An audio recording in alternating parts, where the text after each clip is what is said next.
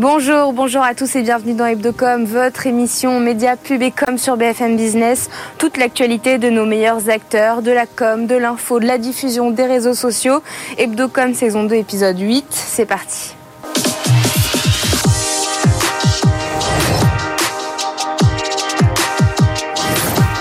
BFM Business et CB News présentent Hebdocom. Rebecca Blanc-Lelouch. Au menu aujourd'hui, émission un peu spéciale puisque notre invité est sur le terrain en Israël. Il s'agit de Franck Meloul, le PDG de la chaîne internationale i24 News, euh, qui voit ses audiences bondir depuis euh, les attaques du Hamas. Et en deuxième partie d'émission, on reste dans le thème, mais cette fois on va parler euh, des conséquences de cette guerre d'information sur les réseaux qui met en lumière le manque de modération des plateformes. Et en réaction, certains appellent à une grève de Twitter. C'est aujourd'hui, c'est le No Twitter Day et on en parle dans un instant avec mes invités. Mais tout de suite, on retrouve Franck Meloul depuis Tel Aviv. Bonjour Franck Meloul. Bonjour Rebecca. Merci beaucoup d'être avec nous aujourd'hui dans Hebdocom depuis Tel Aviv en Israël. Vous êtes PDG d'I24 News, I24 qui est la chaîne internationale du groupe Altis, une chaîne cousine de BFM Business. Euh, I24 émet aussi aux États-Unis, dans les pays arabes et donc en France. Euh, depuis le début de la guerre, I24 est en édition spéciale permanente, en direct de 7h du matin jusqu'à minuit. La rédaction vit au rythme des alertes à la roquette. Vous dites que courir pour s'abriter fait partie euh, de la vie de la rédaction. À quoi ressemblent vos journées, Franck Meloul Racontez-nous. Eh bien, euh, comme vous l'avez dit, euh, courir pour s'abriter fait partie de la, vie d'une rédaction. Il n'y a pas moins de deux heures, euh, une série de missiles s'est abattue sur Tel Aviv et sur la chaîne. Donc, nous avons dû interrompre nos programmes et, nous, mettre, à l'abri. Vous savez, vous l'avez dit dans votre introduction, ça fait dix ans que, que nous émettons. Nous avons eu l'habitude, euh, malheureusement, de couvrir des conflits entre Israël et le Hamas ou entre Israël et le, djihad islamique. Mais euh, jamais euh, la rédaction n'avait été préparée à un tel conflit. Parce que cette journée du 7 octobre a été un tel traumatisme et a généré de telles émotions que la journée d'un PDG d'une chaîne d'information internationale dans ce contexte amène à avoir une présence qui dépasse euh, la gestion des équipes. Hmm. Sur, les, sur les 250 employés qui euh, travaillent chez I24 en Israël, certains ont des membres de leur famille qui ont été euh, kidnappés, euh, assassinés. Euh, là, je me, je me tourne vers votre casquette de patron, de manager. Comment on fait pour rester euh, professionnel alors qu'on est soi-même impacté, que ces équipes sont impactées euh, par les événements? Il est évident que quand euh, on annonce 1400 morts, ce qui correspond à l'échelle de la France plus ou moins à 12 000, euh, 12 000 morts, euh, chacun connaît quelqu'un ou a dans son entourage une personne qui a été soit victime, soit assassinée, euh, soit kidnappée lors des attaques du 7 octobre. Mais je dois dire que la chaîne a été frappée elle-même par, par cette atrocité, puisque lorsque le conflit a commencé, nous avons rappelé nos équipes et nous avions un, membre de nos équipes techniques qui habitait dans le sud, qui a pris sa voiture, qui a euh, entendu une alerte missile, qui est sorti de sa voiture pour se protéger euh, de cette alerte et il a été confronté à trois terroristes qui lui ont mitraillé euh, quatre balles dans le ventre. C'est un jeune homme de 25 ans qui a une épouse enceinte de 9 mois et qui a été placé dans le coma pendant 10 jours, a subi trois opérations et euh, fort heureusement il est sorti d'affaire et son épouse a, a a accouché d'un d'un petit bébé. Donc euh, euh, c'est ce qui s'est passé ce 7 octobre a frappé pleinement euh, les équipes d'i24 News, mais vous avez raison de le souligner. Il y a le personnel et il y a le professionnel. Et, et la gestion des équipes dans ce contexte, c'est de mettre en avant euh, le professionnalisme et de se raccrocher euh, simplement aux faits et de mettre en avant la réalité et de montrer surtout cette réalité et, et ce qui s'est passé. Quand on entend une histoire comme vous venez de nous raconter sur ce jeune homme de 25 ans, en tant que patron, euh, comment vous accompagnez vos collaborateurs? Comment vous discutez avec eux? Qu'est-ce que vous leur dites? D'abord, je discute beaucoup. Vous savez, il y a plusieurs émotions à gérer. Vous avez, euh, comme vous l'avez euh, entendu, des, des- des gens qui, qui ont des, des proches, qui ont été victimes. Vous avez affaire à des émotions de gens qui, qui ont tout simplement été sur place, ont vu l'horreur, ont été confrontés à l'horreur. Nous avons été une des premières équipes de télé à rentrer dans les kibbutz de, de Kfar et Berim. Et, euh, et nous, avons, euh, nous avons vu euh, l'horreur sur place, des charniers de corps humains, des enfants brûlés, calcinés. Et, et, quand les journalistes rentrent de cette horreur, ben, il faut parler avec eux, il faut discuter avec eux, il faut les écouter et puis il faut les faire accompagner. C'est aussi ce que nous avons mis en place, des cellules pour permettre aux journalistes ou aux employés qui en ressentent le besoin de pouvoir exprimer euh, ces émotions, de pouvoir les partager. Et puis il y a encore autre chose. Euh, i24 News, ce n'est pas que des Israéliens euh, qui y travaillent, il y a aussi beaucoup de journalistes qui viennent du monde entier, euh, dans notre chaîne anglophone, francophone ou arabophone, et qui sont confrontés pour la première fois à des attaques missiles. Donc quand vous entendez ces alertes et ces booms sur votre tête, c'est aussi une certaine gestion de l'émotion à, à mettre en place la question euh, de, ces journalistes qui sont sur le terrain, qui relayent, qui relatent ces images, euh, des images qui peuvent parfois être heurtées, être très violentes, euh, des, atrocités commises par les terroristes. la question de, relater ou non ces images se pose forcément. Comment on détermine ce qu'il faut montrer, ce qu'il faut cacher? Certains peuvent dénoncer une, une forme de propagande. Où est-ce que se trouve la juste mesure?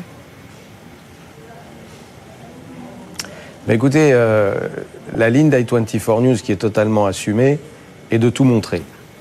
De tout montrer parce que euh, nous avons atteint euh, ce 7 octobre un niveau d'atrocité qui est unique et qui rappelle pour les Israéliens à une triste période de, l'histoire du peuple juif. Et donc d'avoir un média aujourd'hui qui soit capable et qui diffuse dans le monde entier toutes ces images et qui montre la réalité de ce qui s'est passé, c'est très important. Et je dois dire que i24 News s'est transformé euh, chaque jour de plus en plus en plateforme de témoignage. Alors vous savez, il y a les médias qui peuvent euh, donner la parole essentiellement ou principalement à l'armée israélienne. Il y en a d'autres qui vont plus se concentrer à donner la parole aux partisans du Hamas ou de la cause palestinienne. Et puis il y a un média comme le nôtre qui préfère donner la parole à ceux qui ont vécu, ceux qui ont survécu, ou même des personnes qui ont eu un comportement héroïque ce jour-là. Et autant au début nous sollicitions euh, ces témoignages, autant aujourd'hui nous sommes sollicités par les familles des victimes, par les familles euh, des survivants ou les gens qui ont été euh, eux-mêmes confrontés aux attaques terroristes du 7 octobre, pour pouvoir venir sur notre chaîne et raconter au monde, débriefer ce qui s'est passé et témoigner de l'horreur qu'ils ont vécue ce, ce jour-là. Et je crois que le meilleur moyen de raconter ce conflit, c'est de donner la parole à ceux qui ont vécu ce 7 octobre. Donc c'est un constat que vous faites chez 24 News, c'est ce, ce, besoin de l'extérieur de venir témoigner. Justement, aujourd'hui, après 10 ans, quel est l'impact à l'international de i24 News? Alors l'impact euh, est très fort euh, et la crédibilité aussi. Euh, comme je vous l'ai dit tout à l'heure, nous, avons aussi une chaîne arabophone. Et euh, la crédibilité de cette chaîne arabophone a fait que quand les accords d'Abraham ont été signés il y a environ deux ans et demi, trois ans, euh, les pays arabes eux-mêmes ont choisi i24 News comme la plateforme de ce nouveau Moyen-Orient qui se met en place. Ça veut dire que nous sommes regardés par tous les acteurs de la région, nous sommes regardés par toutes les populations de la région. Et au-delà, et donc nous racontons une histoire, l'histoire d'un Moyen-Orient qui est aujourd'hui euh, divisé, divisé par euh, euh, une, une, atrocité et qui fait que ce qui émane d'I24 News émane depuis l'épicentre de la crise, émane depuis le terrain. Et c'est ça notre valeur ajoutée. Ce que nous racontons, c'est ce que nous vivons ici, non pas depuis le 7 octobre seulement, mais nous remettons tout ça en perspective depuis ce que nous vivons depuis dix ans. Et euh, là aussi, euh, c'est important de voir l'impact au niveau euh, aux États-Unis ou en Europe ou dans le monde arabe où nous sommes sollicités, nous sommes repris par les principaux médias du monde entier. Nos journalistes sont sollicités pour apporter leur éclairage, pour commenter ce qu'ils ont vu. Encore une fois, je souligne, nous étions parmi les premiers à être, à être à rentrer dans les kibbutz et, à être confronté à, cette horreur. Et, et, là aussi, il y a une reconnaissance à la fois, bien sûr, du public croissant et de l'audience d'i24 News, mais de la profession journalistique qui voit aujourd'hui en i24 News une vraie source d'information fiable sur ce qui se passe dans la région. Et justement, depuis euh, l'attaque du Hamas sur les civils israéliens, l'audience de la chaîne en France a été multipliée par 5. L'audience de la chaîne aux États-Unis a été multipliée par 10. Là, si on, parle un peu pour les auditeurs de BFM Business, comment se positionnent les annonceurs et quelle est votre stratégie vis-à-vis de ces pics et sur les espaces pubs Alors, euh, déjà, euh, comme vous le savez, quand vous êtes en édition spéciale ou en breaking news, vous êtes en réduction d'espace publicitaire parce que la priorité est au direct. Je crois que c'est un investissement euh, pour le futur, c'est-à-dire que aujourd'hui, euh, de nombreuses marques euh, qui n'ont pas très envie non plus de se de s'associer à, des images de conflit sont en train de mesurer l'influence et l'impact d'i24 News et, et, nous contactent déjà pour, dans un futur, voir comment elles peuvent collaborer avec, avec nos réseaux i24 euh, se développe évidemment aussi sur les réseaux sociaux, sur ces sites d'information. Vous avez des milliers d'abonnés sur Twitter et sur Insta. Comment est-ce que vous vous positionnez euh, pendant ces temps de guerre sur le digital? Quelle est votre stratégie sur le digital? Bah, Notre stratégie sur le digital est un peu la même que sur le broadcast. Vous savez, euh, c'est un des, investissements que nous avons fait sur i24 News. Quand vous avez l'occasion de, de visiter notre chaîne, vous voyez que les équipes digitales sont partie prenante de la newsroom. Elles ne sont pas à l'extérieur de la newsroom, elles sont au cœur de la newsroom. Euh, pendant plusieurs années, euh, le broadcast allait au digital. Chez i24 News, c'est le digital qui va au broadcast.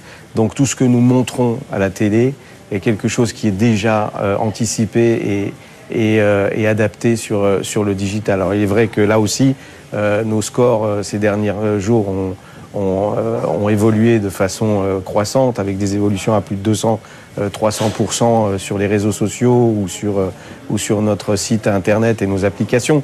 Mais cela montre encore une fois que i24 News est perçu comme une source d'information et que aujourd'hui ceux qui veulent comprendre et mettre en perspective ce qui se passe dans la région viennent nous consulter pour avoir une vision un peu plus globale de, de ce qui s'y passe.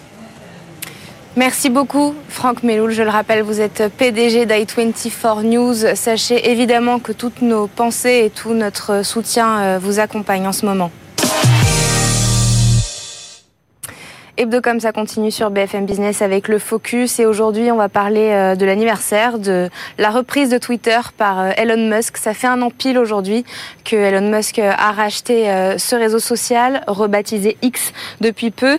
Et depuis cette acquisition de nombreuses polémiques ont émergé, des informations, diffusion de contenu haineux, violent, une modération insuffisante aussi et beaucoup reprochée. Et l'actualité du moment mais évidemment tout ça en avant. Et en réaction à cela certaines personnalités appellent à une régulation de X via un No Twitter Day, hashtag No Twitter Day, qui a lieu aujourd'hui, une grève symbolique de, 24 heures sans utiliser la plateforme. Et euh, nous, euh, dans Hebdocom, on a donc voulu sonder notre communauté sur LinkedIn pour savoir si elle participerait ou non au No Twitter Day. Et réponse non, à 68%. Donc on va essayer de, de comprendre et décrypter tout cela aujourd'hui avec mes invités du jour.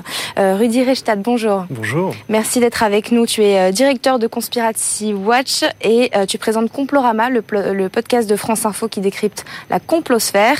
Et Sixtine Moulet-Berthaud, bonjour. Merci d'être avec nous. Tu es fondatrice du média Le Crayon. Euh, D'abord, je voudrais ton avis, Sixtine. Euh, que penses-tu de cette opération du No Twitter Day? Alors moi, je trouve, on en discutait tout à l'heure, mais je trouve que c'est pas forcément d'une grande utilité c'est bien dans le sens où ça peut montrer euh, au monde que effectivement il y a des problèmes sur Twitter et que c'est important que le monde entier en ait conscience. En revanche, si euh, les gens pensent que ça va changer quoi que ce soit à la manière de fonctionner d'Elon Musk, ils se gourrent quand même complètement. Aujourd'hui, il faut quand même avoir conscience que réguler une plateforme c'est essentiel bien sûr, mais d'un autre côté pour vraiment bien le faire, surtout comme un réseau social comme Twitter, ça coûterait tellement cher que ça pourrait même fermer le réseau social. Donc, j'ai pas vraiment de solution. C'est pas euh, mon métier. Je ne rachète pas de réseaux sociaux. En revanche, euh, faut pas oublier non plus que Elon Musk sait quand même très très bien ce qu'il fait entre Tesla, SpaceX, maintenant qu'il a racheté Twitter, donc enfin surnommé X. Je pense qu'il faut quand même lui faire confiance. Je, je me doute qu'il apprend aussi là-dedans, mais je pense qu'au long terme, il arrivera à trouver une bonne solution de comment va évoluer Twitter. Donc, Rudy Reichstadt, tu fais partie de ces signataires de la tribune. Qu'est-ce que tu réponds à cela et à notre communauté? Moi, je pense qu'il faut bien commencer par quelque part, en fait, pour initier un mouvement et pour initier une réflexion collective générale sur euh, la toxicité euh, d'une non-modération sur les réseaux sociaux. Twitter, c'est pas n'importe quel réseau social. Euh, c'est un réseau social qui est devenu une agora planétaire où, où se fait en partie le débat politique. Beaucoup de tweets sont repris, ont, ont, un poids symbolique important dans, dans l'échange d'idées, l'échange d'opinions. donc c'est pas n'importe quelle plateforme, donc elle a une responsabilité plus grande que les autres, particulière. Or, alors je ne sais pas s'il a fait des bons choix, mais en termes de valorisation boursière, euh, l'action s'est effondrée. Et par ailleurs, nous, ce qu'on observe, c'est qu'effectivement, depuis un an, euh, on a une équipe de modération qui était déjà très faible, je crois qu'il y a moins de 2000 employés, pour l'ensemble de la plateforme, 330 millions d'utilisateurs. Je ne sais pas si vous voyez ce que ça fait. Euh, il a substitué certaines personnes. Qui a été non non qui a été par des robots. À portion congrue. De fait, il n'y a plus de modérateurs. Et lorsqu'on signale un contenu illégal, pas seulement toxique, euh, illégal, euh, eh bien, il n'est pas modéré. Donc, est-ce que c'est en fait une question démocratique qui est posée Est-ce que c'est à Elon Musk, pour qui personne d'entre nous n'a voté, euh, de dire comment on doit faire respecter la liberté d'expression et où mettre le curseur sur Twitter. Il n'y a aucune raison que Twitter soit une zone de non-droit. Euh, c'est sur le territoire de l'Union européenne, c'est ici que nous sommes, euh, c'est ici qu'on, d'ici qu'on tweet. Donc il n'y a aucune raison qu'il ne soit pas soumis à une régulation démocratique. C'est très important. Il y a un texte européen, on va en parler si tu veux, mais juste pour, pour, pour répondre à l'idée, ça ne changera rien tu imagines juste si on avait dit ça à Rosa Parks quand elle a décidé de s'asseoir euh, dans le bus. Euh, je veux dire, si on ne commence pas par quelque chose et quelque part, ben on ne fait jamais rien en fait. On prend pas la Bastille, on n'abolit pas l'esclavage, il y a ségrégation. Je veux dire, euh, on peut pas être comme ça dans l'inaction, à regarder les choses se dégrader, les bras croisés, en se disant bah non, ça ne me concerne pas, ça nous concerne en tant que citoyens. Donc c'est un premier pas. Qu'est-ce que tu réponds à ça, Sixtine? Moi, je parle. Enfin, personne ne force les utilisateurs à utiliser Twitter. Moi, personnellement, j'utilise très peu Twitter et je m'en porte très bien. Si les gens se plaignent autant de cette plateforme, bah, tout simplement qu'ils la quittent. C'est-à-dire que Elon Musk ne force pas les gens à rester dessus. C'est une plateforme qui est gratuite.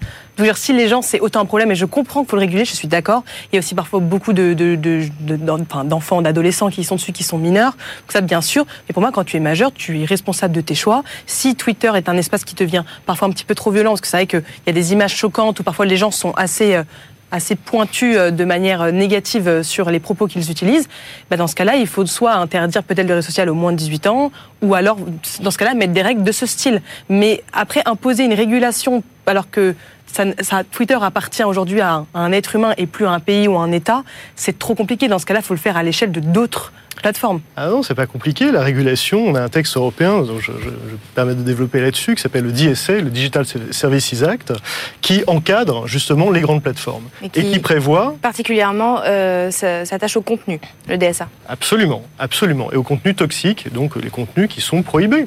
Ça peut aller de la pédopornographie euh, à, la diffamation, euh, la haine en ligne, évidemment, c'est torrentiel. Euh, aujourd'hui, on voit le retour sur Twitter de comptes qui avaient été suspendus, donc, et suspendus pour des informations, des informations en matière de santé, etc cette désinformation, elle a un coût, hein, y compris économique pour nos sociétés. Il n'y a aucune raison qu'on paye collectivement le coût de cette désinformation et que euh, ce soit Elon Musk qui fasse du profit avec ça. Il n'y a aucune raison de la même manière que des comptes toxiques non seulement reviennent sur Twitter mais se dotent d'une pastille payante de certification et qui leur permet de monétiser leur désinformation. Donc ils gagnent de l'argent avec ça. C'est ça qui est, qui est, très problématique. En quoi euh, le premier amendement de la Constitution américaine, puisque c'est ça l'inspiration euh, libertarienne d'Elon de, Musk, aurait à s'appliquer sur le sol de, de l'Union européenne, alors que ce n'est pas notre Constitution. On n'a pas voté pour. Nous, on a des lois contre le racisme, l'antisémitisme, le négationnisme, l'homophobie, etc. Il n'y a aucune raison légitime. À la rigueur, on peut changer notre régime d'organisation des libertés publiques, mais c'est à nous d'en décider. C'est pas à Mark Zuckerberg ou à, Elon Musk. Voilà, c'est presque une question de souveraineté et démocratie. Sixtine, je voudrais avoir ton avis là-dessus, sur les certifications euh, qui sont devenues payantes. C'est ce que euh, toutes les personnalités euh, de ce No Twitter Day pointent aussi beaucoup du doigt, puisqu'elles valorisent peu importe la personne qui paye. Et j'ajouterais juste que ceux qui avaient une passive certification, qui, qui, établissaient qu'ils étaient bien la, personne qu'ils prétendaient être, se la sont la vue retirée. Ça, effectivement, je trouve que c'est. Enfin, je comprends pourquoi les plateformes le font Parce que ça devient un moyen économique. Donc ça, je comprends de ce point de vue-là. Après, du point de vue d'utilisateur, je comprends que ça énerve beaucoup ceux qui sont présents avec des bonnes informations et qui soit l'avaient avant parce qu'ils avaient réussi à être certifiés, qui aussi est un truc qui demande beaucoup de travail. Pour être présent sur d'autres réseaux sociaux, je le sais. En revanche, c'est vrai qu'ils auraient peut-être pu le faire soit comme Instagram, c'est-à-dire la laisser pour ceux qui l'avaient déjà, la proposer payante. Il d'ailleurs, je crois qu'Instagram ne le propose pas à tout le monde. C'est-à-dire que ça arrive au fur et à mesure auprès de quelques comptes que soit la plateforme arrive eux-mêmes à réguler, mais je ne crois pas que tout le monde puisse la demander. Donc ça, c'est déjà un premier facteur. Et en plus, tu peux toujours réussir à l'avoir d'une autre manière, je crois, via Instagram que de l'acheter. Là où Twitter, effectivement, c'est devenu peut-être un peu trop extrême. Ça, je suis pas forcément contre du point de vue de l'utilisateur. Ça, je suis d'accord. Juste pour revenir rapidement, je comprends complètement ton point. Après, d'un autre côté, ça reste encore une fois, enfin, je le redis, hein, mais ces personnes ne forcent les gens à aller sur Twitter. Et donc, à la limite, si tu ne veux plus y aller, ou si d'autres ne veulent plus y aller en termes parce que la qualité est, de, est moins bien, il y a des images qui sont très dures à regarder, mais ne plus utiliser la plateforme en fait. Il y en a d'autres qui existent. non, parce que ça c'est une approche très libertaire. En fait, ce qui se passe sur Twitter, percute ma vie de citoyen en démocratie parce que ce qui se passe sur Twitter agit vers plus de polarisation, vers une hystérisation du débat public en général, pas seulement sur Twitter, en général. Euh, je veux dire, on est face à des plateformes. Ce que tu dis, c'est que ce qui se passe sur Twitter est repris ailleurs, dans les médias, ce qui se passe sur, sur Twitter, c'est pas sur une autre planète, c'est ici et maintenant. Je veux dire, encore une fois, on a des lois contre ça au nom de quoi on ne devrait pas réguler C'est très bien qu'elles fassent de l'autorégulation, les plateformes, mais on sait qu'aucun système s'autorégule parfaitement. C'est très bien qu'il y ait des systèmes de freinage sur les voitures, c'est bien qu'il y ait des panneaux aussi pour limiter la vitesse sur les routes. Voilà, ça fonctionne comme ça. Bah, le net est quelque chose qui est à réguler parce que si on ne le régule pas, autre chose le régule. C'est la loi de la jungle, c'est la loi du plus fort. Et ça, en général, c'est pas une conception très démocratique ou très républicaine de la liberté. Quand même pas. Sur Twitter, tu peux quand même bloquer les gens, euh, te désabonner d'eux. Donc c'est pas non plus la loi de la jungle enfin, dans le sens propre du terme. si, si, si, c'est une prime au harcèlement, au contenu négatif. Je veux dire, on sait que 74% de la désinformation sur le conflit euh, Israël-Hamas depuis deux semaines provient, 74%, les trois quarts, provient de comptes pastillés, de comptes certifiés, payants. Mais pas sur Twitter. Sur Twitter, bien sûr, sur, Twitter. Je ne parle que de Twitter. D'accord. Euh, qu'est-ce que tu attends euh, de, cette, euh, de cette journée Qu'est-ce que tu espères à l'issue de ce No Twitter Day? J'attends que on, réfléchisse collectivement sur d'abord l'idée qu'il y a d'autres plateformes où on peut se retrouver, échanger, et, essayons d'encourager ce mouvement-là. ensuite, d'envoyer un signal, peut-être à Twitter, pour dire que nous, utilisateurs, nous avons un pouvoir aussi on peut protester, on peut dire bah, finalement c'est nous qui faisons la richesse de cette plateforme, puisque ce qu'on va trouver, chercher sur Twitter, c'est d'autres utilisateurs qui ont des expertises, qui ont des choses à dire intéressantes. Donc ça, il ne s'agit pas de désinventer les réseaux sociaux ou Twitter, ça fonctionne assez bien, de manière assez sophistiquée Twitter. Moi j'aime bien, je suis un, utilisateur euh, conquis de Twitter. Euh, simplement, je vois que beaucoup d'institutions, et quand je dis institutions, c'est y compris des médias, importants, prescripteurs, grand public, euh, euh, mainstream, sont toujours sur Twitter. Euh, je me désole que, vu ce que c'est devenu, alors qu'ils ont tout à perdre, par ailleurs, ces médias-là, puisque en fait Twitter ne le verse pas de, droits voisins, notamment. eh bien, j'aimerais qu'ils trouvent un autre endroit plus apaisé, plus régulé également, en fait tout simplement pour plus respectueux des individus, des gens, pour, pour diffuser leurs informations. Sixtine, un mot et, rapidement une question. Euh, en tant que fondatrice du Crayon, tu dis que tu n'utilises pas Twitter. Qu'est-ce que tu penses que ça va devenir dans 5 ans, dans 10 ans? Je, je pense que Twitter va continuer à être le réseau social ou en tout cas de, de débat d'actualité vraiment froide, un sort de pas TPMP, j'aime pas l'exemple, mais un petit TPMP, mais sur le vif, sur les réseaux sociaux. C'est-à-dire que dès qu'il y a une information, les gens commencent à débattre et ça s'enchaîne, ça s'enchaîne. Effectivement, d'où parfois l'importance d'avoir des informations qui sont correctes. Qu'est-ce que ça va devenir? J'en ai, franchement, j'en ai aucune idée. C'est tellement compliqué. En plus, maintenant que c'est Elon Musk qui l'a racheté, je pense que euh, au long terme, ça, ça, a pour but de rester tel que c'est. Peut-être que ça va évoluer avec euh, peut-être d'autres types de contenus qui vont être plus mis en avant que euh, des tweets. Peut-être que la plateforme va se renouveler un peu plus pour ressembler peut-être à Instagram. Mais après, j'ai du mal à aujourd'hui à savoir. Je pense que c'est pas, c'est tellement compliqué. Ça reste ça, ça évolue tellement et surtout ça évolue en fonction de l'algorithme. Et l'algorithme, c'est les gens. Ça, c'est un truc que, la majorité euh, du monde entier a tendance à oublier. Mais si l'algorithme commence à évoluer d'une telle et telle manière, c'est parce que les gens commencent à, toucher d'autres types de sujets, de manière de fonctionner. À ceci près qu'il est biaisé l'algorithme par l'économie interne de Twitter. C'est-à-dire que lorsqu'on paye une pastille de vérification, paye 8 dollars par mois, eh bien, on a une prime de visibilité algorithmique. C'est-à-dire que nos contenus vont être plus visibles, vont écraser les autres contenus. Donc, on n'est pas, on est là face à un système censitaire, en fait, un système qui crée une inégalité de traitement entre les utilisateurs payants et non payants. Il y a un peu une sorte de prolétariat, et puis euh, ceux qui, qui payent, et ils payent pas seulement pour pouvoir plus s'exprimer que les autres, ils payent aussi pour pouvoir monétiser leur, leur compte. Et ça, c'est un problème quand on diffuse et qu'on amplifie la désinformation.